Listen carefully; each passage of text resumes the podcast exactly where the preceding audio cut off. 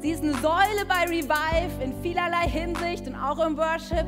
Und ich glaube, trotzdem, dass sie vielleicht noch jung ist, hat Gott ihr eine Weisheit und einen Glauben ins Herz gegeben. Und ich mache dir einfach Mut, die großartige Leonie Sikowski heute mit einem warmen Applaus hier zu begrüßen.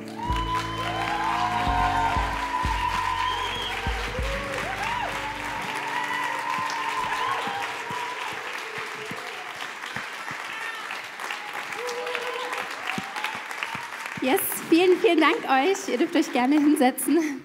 Ja, vielen Dank, dass ich heute hier stehen darf. Auch ein riesen, riesen Dank an meine Eltern für diese Chance, einfach hier stehen zu dürfen. Danke, dass ihr Platz macht für die nächste Generation immer wieder und wir auf euren Schultern stehen dürfen. Ja, ähm, ich starte einfach direkt rein und erzähle euch eine Geschichte von mir. Und das Ganze spielte sich ab vor den Sommerferien. Damals war ich noch in der 12. Klasse und ich habe Deutsch als Leistungskurs in der Schule. Und äh, manche mögen das kennen, die vielleicht noch in die Schule gehen. So vor den Sommerferien ist immer noch mal die Möglichkeit, die mündlichen Noten noch mal aufzubessern. Und meine Deutscherin hat sich so gedacht, ja, wir werden noch mal eine Gedichtsanalyse schreiben, so richtig nice. Und ähm, dann, wer schon mal eine Gedichtsanalyse geschrieben hat, wird wissen, es ist so ein zusammenhängender, kohärenter Text. Das bedeutet, man muss so in die Tiefe gehen, es ist relativ komplex. So. Und ähm, eigentlich normalerweise schreibt man sowas in Einzelarbeit. Aber meine Deutschin hat sich so gedacht, ich will den Schülern jetzt nicht mehr ganz so viel zumuten vor den Ferien. Wir werden das in Dreiergruppen schreiben. Und äh, als ich diese Aufgabenstellung gehört habe, habe ich so gedacht, auf keinen Fall, okay, das geht nicht. Man kann sowas nicht in Dreierarbeit schreiben. Also ich liebe sowas einfach in einem alleine runterzuschreiben. Und als ich so meine Gruppenmitglieder so bekommen habe, habe ich sofort begonnen, so ein bisschen die Gruppenleitung zu übernehmen. Hast du gesagt, okay, wir werden das jetzt alles richtig gut organisieren. Ja, einer schreibt Einleitung und Schluss, dann teilen wir uns noch den Hauptteil auf. So, ich habe mir selbst so meiner Meinung nach den herausforderndsten Teil zugeteilt, um möglichst viel Einfluss auf diese Gedichtsanalyse nehmen zu können. Und meine Herausforderung in dem Ganzen war es einfach total, die Kontrolle abzugeben und einfach mal loszulassen. Ich weiß nicht, ob du das kennst, aber bevor wir richtig einsteigen, wollen wir noch gemeinsam beten. Jesus, ich danke dir so sehr, dass du heute Morgen hier bist und einfach zu uns sprechen möchtest, Herr. Ich bete so sehr, dass du mich gebrauchst. Jesus, wir wollen von dir lernen. Danke, dass du in unserem Leben so interessiert bist und auch heute am Wirken bist und auch heute reden möchtest, Herr. Und ähm, ja, wir wollen einfach sagen, wir lieben dich von Herzen und wir gehören dir. Amen. Ähm, ja, vielleicht denkst du dir jetzt gerade so in dem Moment, okay, dieses Beispiel hat absolut nichts mit meinem Leben zu tun, weil ich gehe vielleicht nicht mehr zur Schule und äh, was soll das? Aber dieses Muster von Kontrollzwang oder sich tausende Sorgen über Dinge zu machen und nicht loslassen zu können, ist, glaube ich, etwas, was wir alle kennen und was in so vielen Lebensbereichen eine Rolle spielt. Sei es in unserem Beruf, in Finanzen, in ungeklärten Lebenssituationen ähm, oder vielleicht im Thema Menschen. Vielleicht hast du Menschen in deinem Leben, die langsam ihren eigenen Weg gehen. Vielleicht Familienmitglieder, die langsam heranwachsen und die du nicht loslassen möchtest. Oder Freunde, die so langsam sich anders entwickeln oder so und wo du lernen musst, die Kontrolle abzugeben. Ähm, es kann so verschieden aussehen. Und ja, wir wollen uns heute aus, äh, anschauen, wie kann man überhaupt loslassen? Weil ich habe, oder wir haben an unserem Kühlschrank zu Hause eine Karte hängen, die ich sehr liebe. Nämlich darauf steht, wer loslässt, hat die Hände frei. Und wir werden uns heute anschauen, was bedeutet das und wie kann das ganz praktisch in unserem Leben aussehen? Hey, das ist mein Titel für heute. Und vor allem werden wir uns auch mit der Frage beschäftigen, was passiert denn, wenn ich losgelassen habe? Dann sind vielleicht meine Hände frei, das ist schon mal schön und gut, aber empfange ich dann noch irgendwas Neues oder bleibe ich leer zurück? Und das wollen wir uns jetzt einfach heute gemeinsam anschauen. Und ich glaube, dieses Thema ist so unfassbar relevant, ähm, aber auch ein schwieriges Thema, weil wir leben in einer Gesellschaft des Kontrollzwangs. Ähm, es ist nicht sehr populär, die Kontrolle abzugeben. Stattdessen machen sich Menschen so viele Sorgen. Und ähm, ja, ich glaube, es widerspricht der menschlichen Natur, die Kontrolle abzugeben, wenn wir mal ganz ehrlich sind. Ähm, aber wenn wir auch mal ganz ehrlich sind, Kontrolle ist letztendlich nur ein Trugbild. Die letzten Monate haben uns das nochmal verstärkt gezeigt. Wir haben über fast nichts in unserem Leben wirkliche Kontrolle. Und ja, wir steigen jetzt einfach sofort richtig ein und werden uns anschauen, was sagt überhaupt die Bibel zu diesem Thema? Was sagt Jesus dazu? Und wie hat er sich unser Leben vorgestellt? Ja, was hat er eigentlich sich dabei gedacht? Ähm, und wir werden uns eine Bibelstelle anschauen, wo Jesus höchstpersönlich spricht. Und ich glaube, wenn Jesus höchstpersönlich spricht, dann sollte man da mal ein Augenmerk drauf legen. Und wir lesen gemeinsam Matthäus 11, Vers 18. Dort steht, ähm, dann sagte Jesus, kommt alle her zu mir, die ihr müde seid und schwere Last tragt. Herr, ich glaube, diese, dieser Kontrollzwang oder sich Sorgen zu machen, das kann so eine schwere Last sein. Und weiter heißt es, ich will euch Ruhe schenken schenken. Ähm, nehmt mein Joch auf euch. Ich will euch lehren, denn ich bin demütig und freundlich und eure Seele wird bei mir zur Ruhe kommen. Und in diesem Vers wird eins ganz besonders deutlich. Er betont es hier zweimal, nämlich die Anlaufstelle fürs Loslassen ist bei Jesus. Er fordert uns hier auf, kommt alle her zu mir und bei mir wird eure Seele zur Ruhe kommen. Ja, es gibt so viele Anlaufstellen, zu denen wir geben können. Wir können noch mehr Versicherungen abschließen. Wir können noch mehr alles bis ins letzte Detail planen. Wir können noch mehr Manipulation vielleicht anwenden, um Menschen in unserer Kontrolle zu lassen. Aber Jesus fordert uns hier auf, die Anlaufstelle für Loslassen, das bin ich, das ist Jesus. Und er fordert uns auf, zu ihm zu kommen, weil er ganz genau weiß, was wir brauchen. Und ähm, okay, jetzt haben wir schon mal die Richtung geklärt. So. Also wir sollen zur Anlaufstelle Jesus gehen. Schon mal schön und gut. Und jetzt wollen wir uns aber damit auseinandersetzen.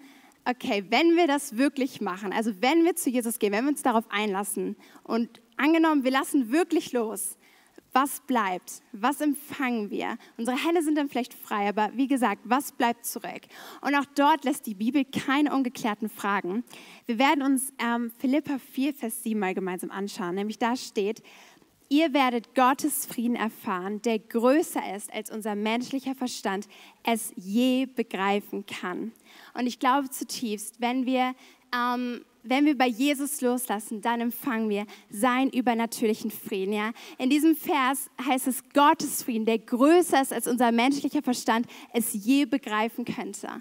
Und ich weiß nicht, ob du dir schon mal Gedanken zwischen dem Unterschied von natürlichem Frieden und übernatürlichem Frieden gemacht hast. Ja, natürlicher Frieden ist erstmal eigentlich ziemlich auf der Hand liegenderweise. Ich meine, wenn du im Urlaub bist, am Strand liegst und Cocktails trinkst, dann ist es ziemlich einfach, Frieden zu haben, oder? Ich meine, dann ist es so natürlich. Ich habe Frieden, es ist alles entspannt. Aber in den Stürmen in unserem Leben, in Herausforderungen, ja, wo wir so viele ähm, Sorgen vielleicht haben, wo wir die Kontrolle nicht abgeben wollen, in den Momenten ist es so absolut unlogisch, Frieden zu haben. Aber von diesem Frieden spricht diese Bibelstelle hier. Das ist nämlich der Friede Gottes, der genau dann kommen möchte, wenn es eigentlich absolut unlogisch ist und absolut nicht zur Situation passt, jetzt Frieden zu empfinden. Und das ist dieser übernatürliche Friede, den Gott uns schenken möchte, wenn wir bei ihm loslassen. Ja, sein Friede kehrt in unser Herz ein. Aber noch eine zweite Sache, die wir nicht vergessen sollten, ist so wichtig, was wir neu empfangen dürfen. Und dafür schauen wir uns Matthäus 6, Vers 27 bis 30 an. Dort steht nämlich, ähm, können all eure Sorgen, euer Leben auch nur um einen einzigen Augenblick verlängern? Nein. Und warum sorgt ihr euch um eure Kleider? Schaut die Lilien an und wie sie wachsen. Sie arbeiten nicht und nähen sich keine Kleider. Trotzdem war selbst König Salomo in seiner ganzen Pracht nicht so herrlich gekleidet wie sie. Wenn sich Gott so wunderbar um die Blumen kümmert, die heute aufblühen und schon morgen wieder verwelkt sind, jetzt kommt's, wie viel mehr kümmert er sich dann um euch? Euer Glaube ist so klein. Und ich glaube, Herr, nicht nur diese Ruhe und dieser übernatürliche Frieden kehrt in unser Herz, sondern auch Versorgung. Denn er kennt unsere Bedürfnisse. Ja, hier steht, wie viel mehr kümmert er sich dann um uns. Und ja, das mag manchmal sehr anders aussehen, als wir uns das vielleicht vorstellen. Aber Gott ist unser Schöpfer. Und ich denke, der Schöpfer weiß immer am besten, was für seine Geschöpfe gerade dran ist und was sie für Bedürfnisse haben. Besser, als wir es jemals von uns selbst wissen könnten. Mir hilft da immer ein Beispiel, wie ich mir das herleite sozusagen. Ähm, viele von euch mögen Judith kennen. Und Judith ist eine unfassbar gute Freundin von mir. Und Judith ist außerdem ein absolutes Organisationstalent. Das heißt, wenn ich weiß, dass Judith in der Sache für irgendwas an der Planung beteiligt ist, dann kann das nur unfassbar gut werden. Ich gebe euch ein Beispiel. Äh, wir waren vergangene Woche mit ein paar Leitern und Mitarbeitern von Revive auf einem Retreat. Und ähm, ich habe im Vorfeld so gehört, Judith wird sich um die ganze Küchenplanung kümmern. Und dann in dem Moment, als ich das gehört habe, war mein erster Gedanke sofort, okay, ich kann mich auf jeden Fall entspannt zurücklegen, weil das Essen wird unfassbar nice werden. So. Es kann nur gut werden. Und es war so. Und es ist wirklich die Wahrheit. Wenn Judith an etwas beteiligt ist, dann kann es nur gut werden. Und ich will Judith nicht mit Gott vergleichen. Das ist nicht mein Punkt heute, okay? Aber ich denke mir so, wie viel mehr kann ich mir dann sicher sein, dass bei meinem himmlischen Vater, bei meinem Schöpfer, der die ganze Welt erschaffen hat, dass er, wenn etwas beteiligt ist, dass es dann nur gut werden kann, dass er sich kümmert, dass er treu ist. Und ähm, ja, wenn ich mir diese Perspektive bewusst mache, dann denke ich so, ja, ich will unbedingt bei ihm loslassen, weil er kümmert sich, er kommt mit Versorgung, genauso wie ich es brauche. Ähm, denn ich denke, es hat auch so unfassbar fatale Folgen, wenn wir nicht loslassen. Hey, ich glaube, manchmal, ich ertappe mich dabei immer wieder selber und vielleicht ähm, entdeckst du dich auch selbst darin. Laufen wir so durch unseren Alltag und unsere Hände sind so voll mit allem Möglichen, mit Sorgen, mit Menschen, die wir vielleicht nicht loslassen wollen, mit irgendwelchen ungeklärten Situationen in unserem Leben. Wir machen uns so viele Sorgen, wir schauen die ganze Zeit nur auf die vier Quadratmeter, die um uns herum sind ähm, und sind so in unserem Trott drin und haben überhaupt nicht unseren Blick gehoben oder irgendwas, sondern wir sehen nur das, was gerade vor uns ist, die aktuelle Lebenssituation. Und wie gesagt, unsere Hände sind so voll und da ist so eine schwere Last. Und in diesem Moment, wo wir die, äh, wo wir die Hände so voll haben, sind wir nicht frei, unseren Blick zu heben oder unsere Hände frei zu machen für die Träume und für die Bestimmung und die Berufung, die Gott eigentlich für dein Leben vorbereitet hat. Wir verpassen so viel. Wir leben unter unseren Möglichkeiten, weil wenn wir so damit mit uns selbst beschäftigt sind und mit der aktuellen Lebenssituation, mit dem Kontrollzwang, der uns irgendwie festhält, dann sind unsere Hände nicht frei für seine Träume und für seine Berufung für unser Leben, weil Gott hat eine Berufung für dein Leben, für jeden einzelnen von uns. Das ist eine Verheißung, die in der Bibel steht. Und ähm, deshalb möchte ich dich so ermutigen, ermutigen, hey, mach deine Hände frei, damit du wieder aufblicken kannst, damit du sehen kannst, was Gott eigentlich gerade in dieser Situation tun möchte, was sein Plan ist und seine Perspektive. Hey, wir verpassen so viel, wenn wir das nicht machen.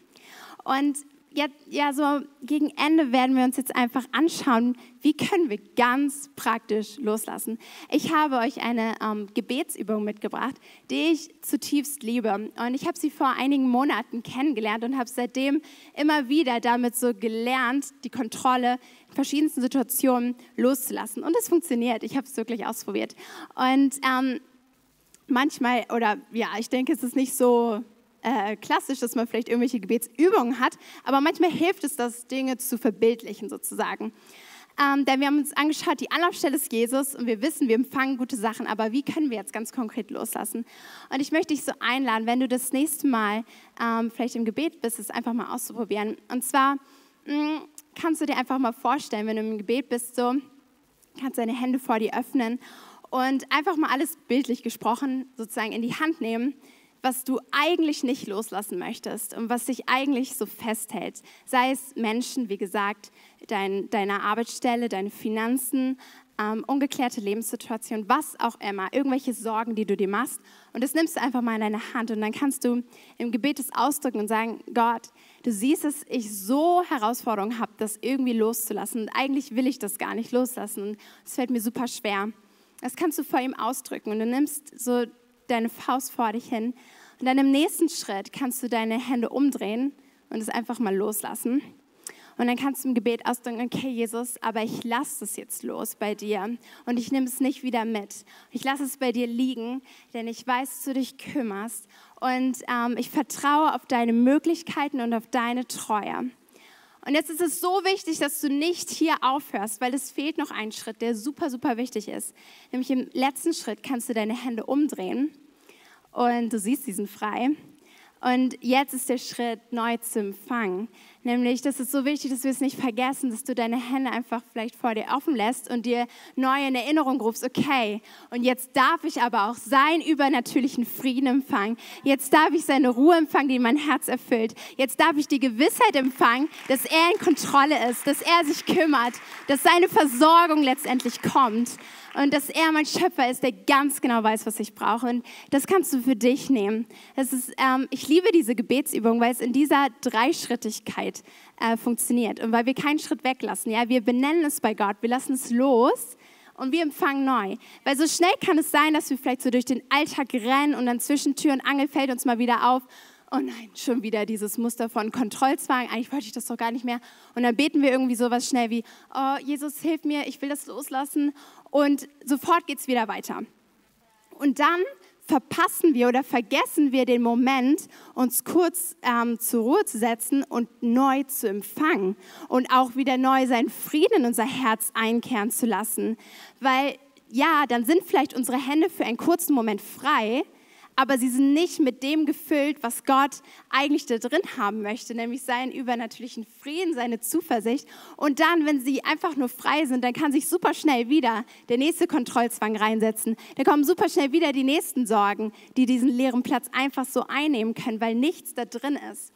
Ähm, und vielleicht bedeutet das für dich, jeden Tag, deinen Tag so zu beginnen, erstmal Gott die Kontrolle abzugeben, erstmal ähm, ja, das zu benennen, was dich vielleicht rumtreibt und einfach loszulassen, seinen übernatürlichen Frieden zu empfangen. Ich lade dich einfach ein, das mal auszuprobieren. Und ja, ganz zum Schluss möchte ich euch noch erzählen, wie meine Geschichte vom Anfang endet, von der Gedichtsanalyse. Ich kann mich noch sehr gut daran erinnern. Ich saß in meinem Zimmer kurz vor der Abgabeurzeit und ich hatte mit meinen Gruppenmitgliedern so besprochen, die haben mir alle ihre Sachen geschickt. Ich habe gedacht, ja, perfekt, dann kann ich alles nochmal durchlesen und kann eventuell nochmal einen Satz hinzufügen oder so. Und ähm, ja, ich habe so begonnen, es zu lesen, habe so gedacht, okay, ja, hier könnte ich vielleicht schon noch einen Satz hinzufügen oder hier noch ein bisschen mehr. Äh, aber dann irgendwann fiel es mir so ziemlich ähm, stark auf, Leonie, du bist schon wieder voll in diesem Kontrollzwang-Ding drin. Und ich habe einfach gedacht, nein, du wirst jetzt nichts mehr verändern, sondern einfach darauf vertrauen, dass sie einen guten Job gemacht haben. Und du wirst es jetzt einfach loslassen und abschicken. Das habe ich gemacht. Und letztendlich haben wir 14 Punkte auf diese Gedichtsanalyse bekommen. Und was will ich damit sagen? Hey, ich will damit sagen, loslassen lohnt sich. Ja, es mag manchmal anders aussehen. Es ist nicht so, dass man dann immer 14 Punkte bekommt. Aber es lohnt sich so sehr loszulassen, weil, hey, lass uns mal gemeinsam träumen. Hey, stell dir das mal vor. Was wäre, wenn du ein Leben führen würdest, wo der Kontrollzwang dich nicht mehr im Griff hat? Was wäre, wenn du ein Leben leben würdest, wo Sorgen keine Rolle mehr spielen? Was wäre, wenn wir das alle so leben würden? Ich glaube, wir, würden in einer größeren Dimension von Freiheit leben. Ich glaube, wir würden das Leben leben, was Gott für uns vorbereitet hat. Ich glaube, wir würden mit einer größeren Zufriedenheit und Zuversicht und Perspektive durch den Alltag laufen.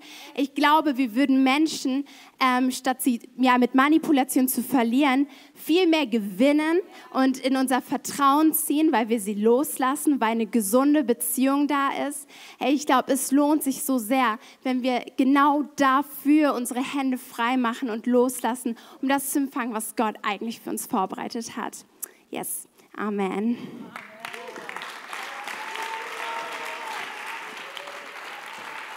Oha, oha, oha. Mega.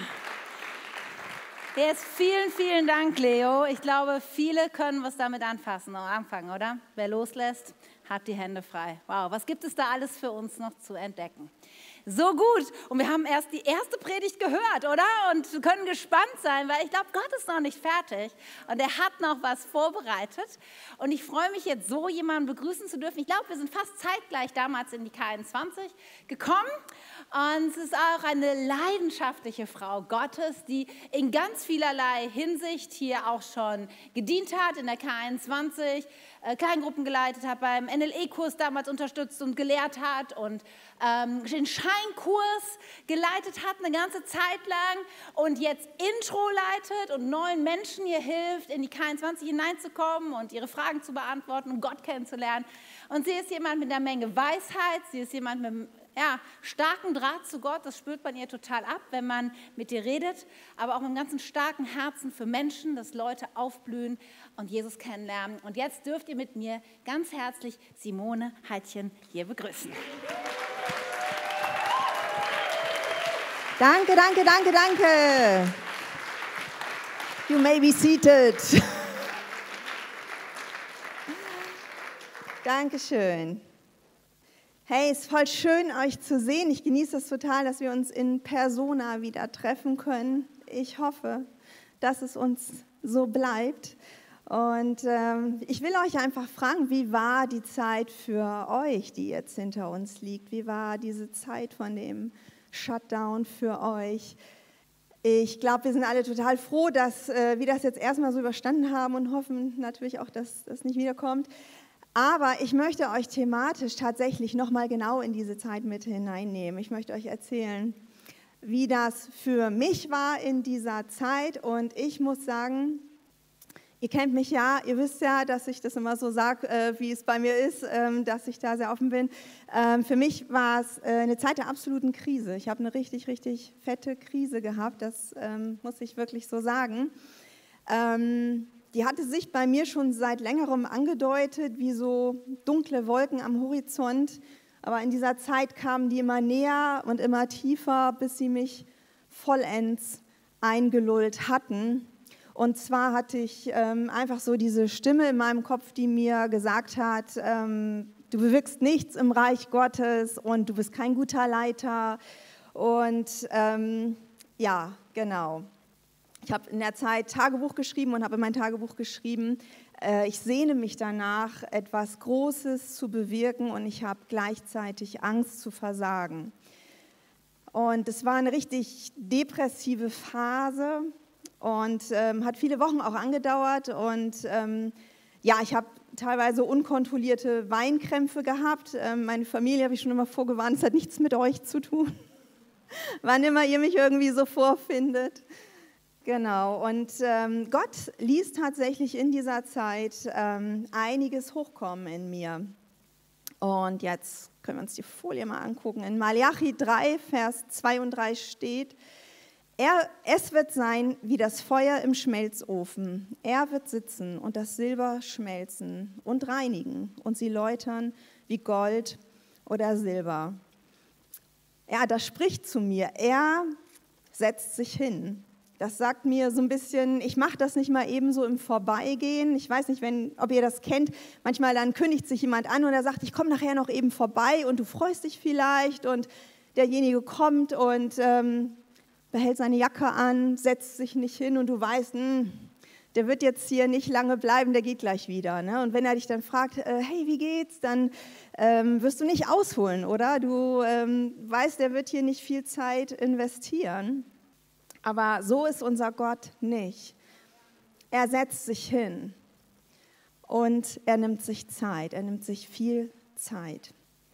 Und in meinem Prozess ähm, kamen einige richtig unschöne Dinge zum Vorschein, Dinge, die man äh, nicht so gerne anschaut bei sich selber. Und doch musste ich akzeptieren, dass sie Teil von mir waren. Das waren Sachen wie Respektlosigkeit, Neid, Eifersucht, Missgunst, also richtig unschöne Sachen. Aber Gott zeigte mir nicht nur, dass diese Dinge in mir waren, sondern er zeigte mir auch, wo die Wurzel herkam, nämlich aus meiner Kindheit.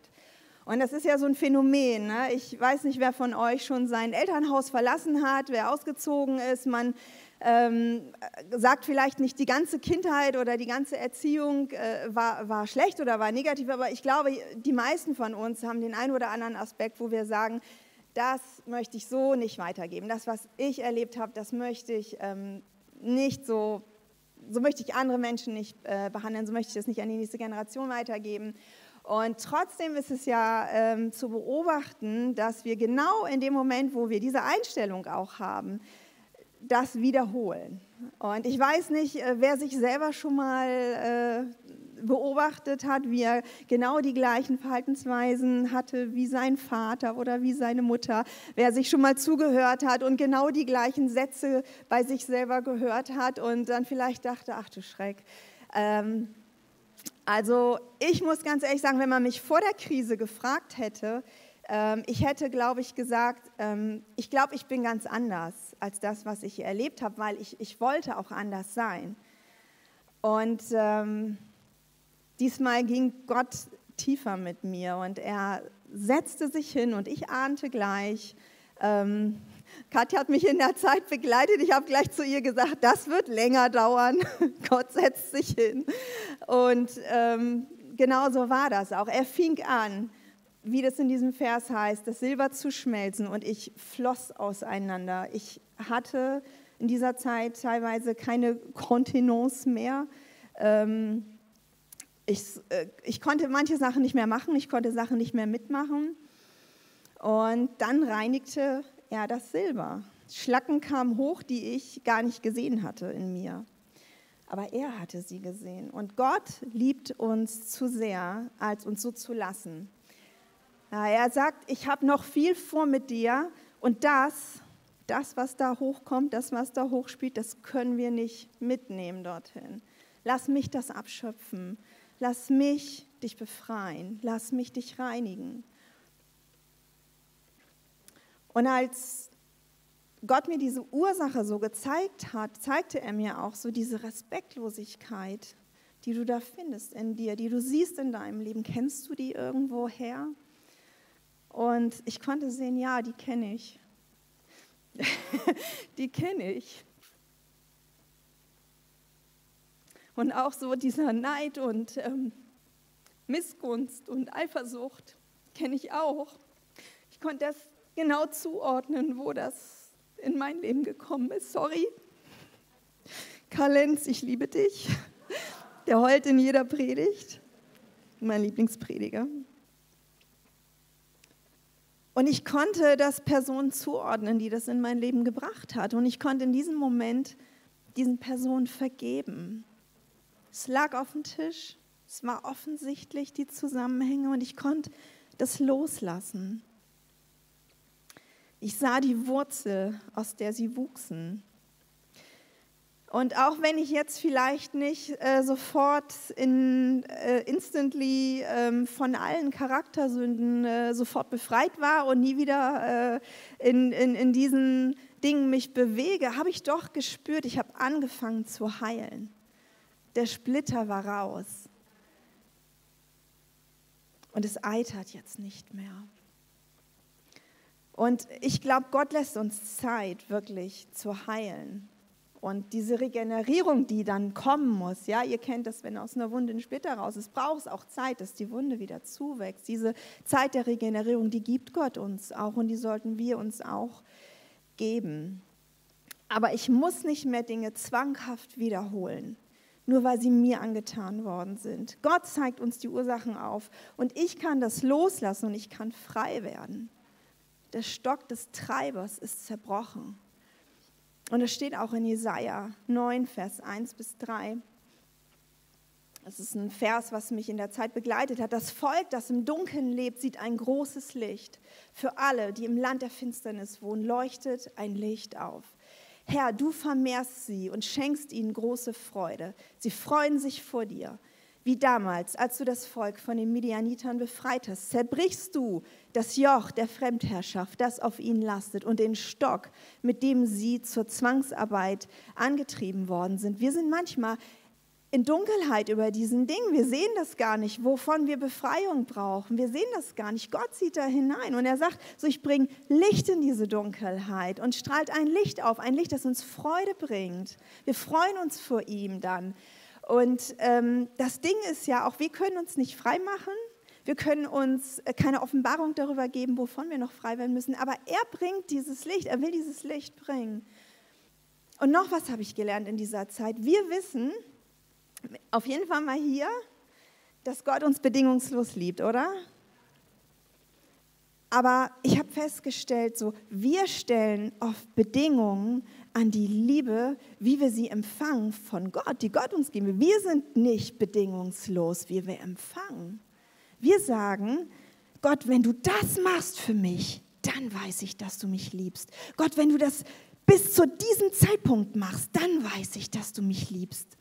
Gott, wenn du es auf diese Art und Weise machst, dann erkenne ich deine Liebe.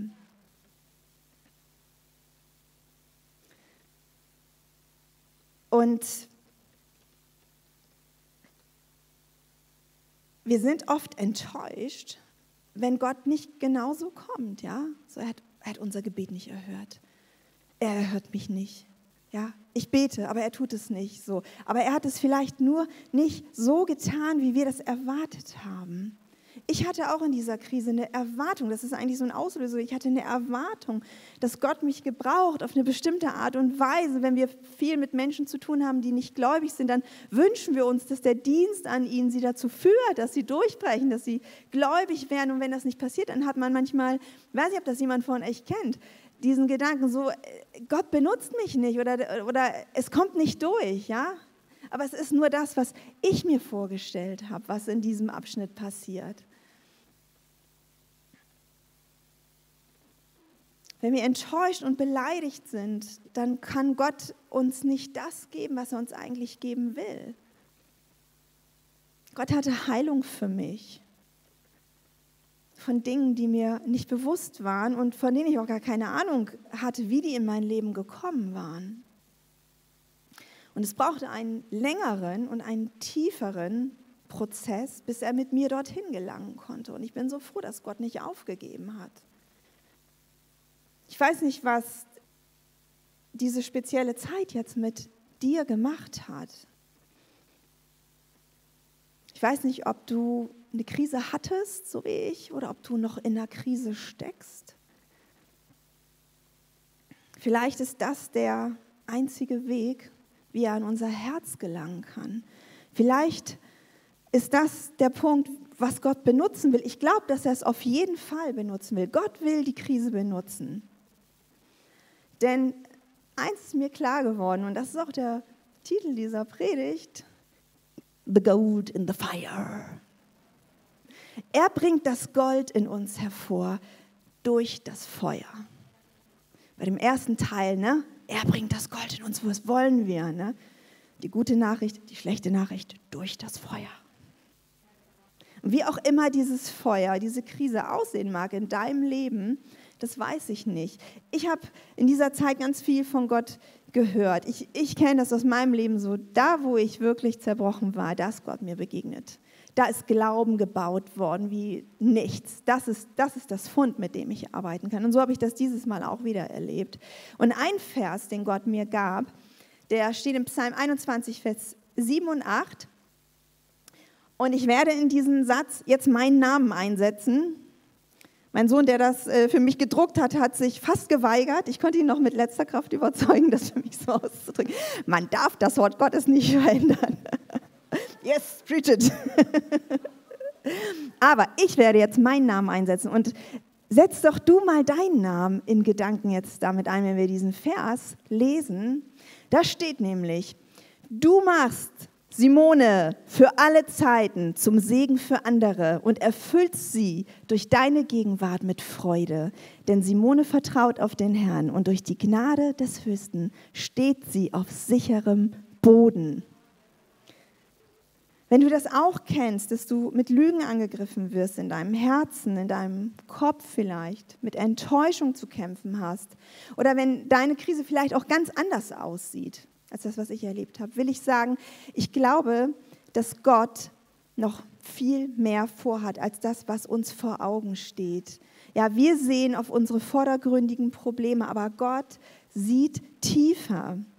Und er kommt zum Kern des Eigentlichen. Ich finde es immer so witzig, die Geschichte von Nikodemus. Kennt ihr die Geschichte von Nikodemus? Nikodemus kommt nachts und klingelt bei Jesus. Großer Meister, sagt er zu ihm. Jesus, großer Meister, wir wissen, dass du von Gott gesandt worden bist, denn niemand kann solche Zeichen und Wunder tun wie du, bla bla bla bla. Und Jesus sagt, komm, wir sparen uns das Geplänkel, ja? Ich weiß, warum du gekommen bist. Ja, er dringt sofort durch zum Kern der Sehnsucht, die Nikodemus getrieben hat. Und er sagt so, Du musst neu geboren werden, wenn du gerettet werden willst, durch den Geist. Ich werde ans Kreuz gehen, ich werde dort für dich sterben, du musst an mich glauben und dann wirst du gerettet werden. Bitte schön, gute Nacht. Also so hätte ich es, glaube ich, gemacht. Also interessant, oder? Ja, so sind wir Menschen auch oft, ne? Großer Meister. Ich weiß nicht, wie du betest, Herr. Großer, allmächtiger Gott. Und Jesus möchte durchdringen zu dem Kern dessen, was du brauchst. Und er weiß, was wir brauchen. Das ist uns oft gar nicht bewusst. Er will, dass wir nicht länger unter den Dingen leiden, weil er gekommen ist, uns frei zu machen. Und wir sind in so vielen Punkten noch nicht frei. Und so geht er Schicht für Schicht vor, so wie wir es ertragen können. Dann, wenn wir bereit sind denn er weiß, wann wir bereit sind. Wir, wenn es nach uns geht, wir sind nie bereit. Wir sind nie bereit. Aber er weiß, wann wir bereit sind, weil Veränderung tut immer weh, Veränderung kostet immer einen Preis. Aber den eigentlichen Preis für unsere Freiheit hat Gott selbst bezahlt durch seinen Tod am Kreuz. Und so möchte ich dich einfach jetzt zum Schluss einladen, dich auf diese Prozesse einzulassen in die Gott uns führen möchte. In der Krise hatte ich zwischenzeitlich keinen Boden mehr unter den Füßen. Aber ich habe eine Hand gespürt. Seine Hand. Und ich möchte einfach jetzt ähm, das nochmal anbieten, dass ich für euch bete. Vielleicht können wir aufstehen und so wie Leo das eben gesagt hat, vielleicht können wir das einfach mal machen, dass wir sagen, so, was ist meine Krise? Was sind meine Sorgen? Was ist der Splitter, der da in mir steckt? Vielleicht können wir das einfach mal so hinhalten vor Gott. Macht ruhig mal eure Augen zu und macht es ruhig mal. Nehmt das mal in die Hand. Was ist das? Was ist deine Krise? Was ist deine Not? Und jetzt drehen wir einfach die Hand mal um. Kontrolle loslassen. Lasst das los. Macht eure Hand mal auf. Lasst das fallen. Jetzt könnt ihr eure Hand einfach mal umdrehen und empfangen. Und ihr wisst, wenn ihr was weggebt, wenn ihr was loslasst, ihr werdet nicht ohne etwas dastehen, sondern Gott wird eure Hand füllen. Gott wird das, was verletzt ist, das, wo jetzt eine Wunde geöffnet worden ist, er wird das wieder schließen, er wird das heilen. Und ich bete, Herr, im Namen Jesu, dass du Gnade gibst, Herr, dass du uns die Kraft gibst. Diese Prozesse kosten so viel Kraft, dass du uns Mut gibst, dass du uns einhüllst. Herr, nicht mit diesen Lügen, sondern dass du uns einhüllst, mit Gnade das auszuhalten, was du tun willst in uns. Du willst ein tiefes Werk tun in uns, aber du kommst auch mit Heilung, Gott, wie kein anderer. Und so bete ich, Herr, dass wir die Kraft und den Mut und das Vertrauen in dich haben, uns einzulassen auf das, was du tun willst. Komm du, komm mit Heilung, komm du mit Wiederherstellung und führe uns den nächsten Schritt, dass das, was du planst, dass das, was du träumst über unserem Leben, dass das stattfinden kann. Im Namen Jesu. Amen. Amen. Ja, lass uns einfach noch so im Gebet bleiben, einen Moment. Ich glaube, dass Gott zu einigen reden möchte und schon geredet hat. Und ich glaube auch, dass, ja, ich möchte einfach noch eine Einladung aussprechen, während wir einfach so im Gebet sind und die Augen geschlossen haben, weil vielleicht bist du heute hier, welchen Gründen auch immer, und du merkst, du hast, du kennst diesen Jesus nicht so, wie, wie Leonie und Simone erzählt haben, wie Jesus ihnen begegnet und wie persönlich ihre Beziehung ist. Und vielleicht stehst du auch gerade in einer Situation wie in einer Krise. Vielleicht gibt es gerade Dinge, die du in deiner Hand so festhältst.